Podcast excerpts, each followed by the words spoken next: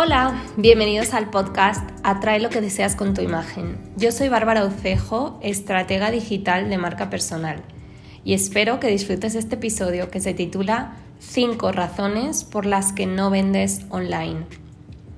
Es más fácil hablar de lo que falta o está incorrecto porque la cosa es tan grave que a veces uno no sabe que no sabe algo. Imagínate qué peligroso pensar que ya tenemos todo o que sabemos todo lo que nos hace falta y hay algo que se nos escapa.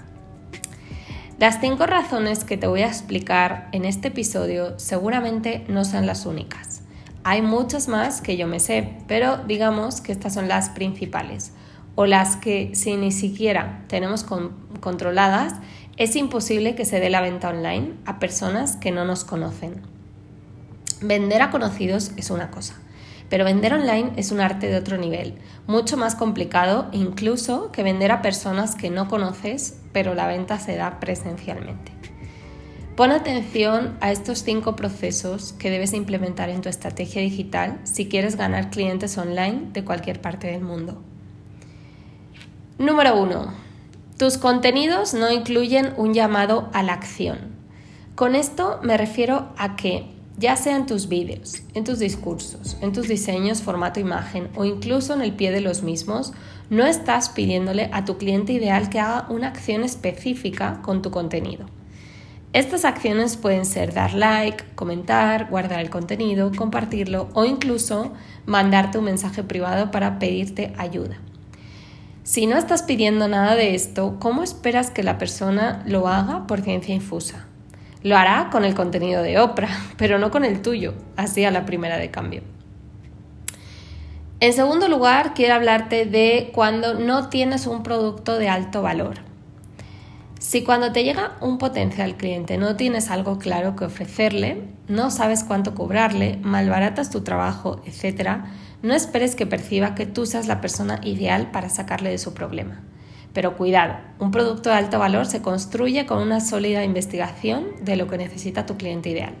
Si construyes algo a golpe de ego y después resulta que eso no tiene demanda, no te extrañe que no vendas. En tercer lugar, no conectas a través de tu historia. Ya sea que le hayas puesto un nombre comercial a tu marca o que sí hayas elegido una marca personal las personas compramos a otras personas incluso cuando compramos un producto físico. Si el vendedor nos cae bien, aunque el producto no nos convenza del todo, es muy probable que acabemos comprando por empatía. Así que eso de seguir escondido debajo de la mesa por miedo a la cámara es cosa del pasado. Si sufres de este miedo escénico tan común, pídeme ayuda porque tengo identificada la causa que te provoca ese miedo. Y es perfectamente trabajable y va más allá del simple miedo escénico. En cuarto lugar, tienes un embudo de ventas poco efectivo o no tienes embudo. Esto es muy común porque es algo más estratégico y muchas personas no saben ni lo que es. Te invito a revisar mi contenido de Instagram en arroba donde hablo harto de esto, para que sepas primero qué es un embudo y después elijas el que más te acomoda para convertir seguidores e interacción en clientes. Y en quinto lugar, no creas contenido de valor de forma constante. ¿Tú le comprarías a alguien que googleas o buscas en redes y no encuentras ni una sola información sobre él? Porque yo no.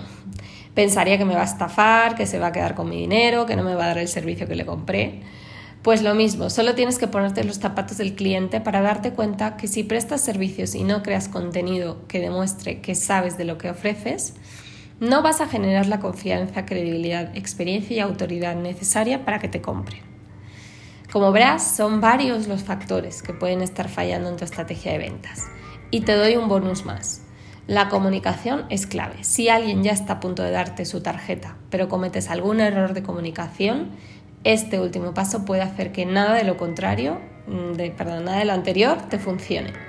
Así que ojo si vendes por llamada de claridad, descubrimiento, estrategia o similar.